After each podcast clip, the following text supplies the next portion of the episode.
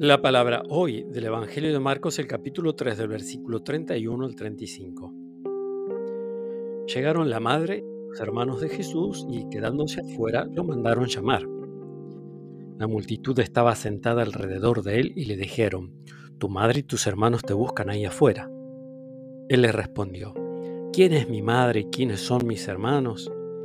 Y dirigiendo su mirada sobre los que estaban sentados alrededor de él, dijo, estos son mi madre y mis hermanos, porque el que hace la voluntad de Dios, ese es mi hermano, mi hermana y mi madre. Palabra del Señor.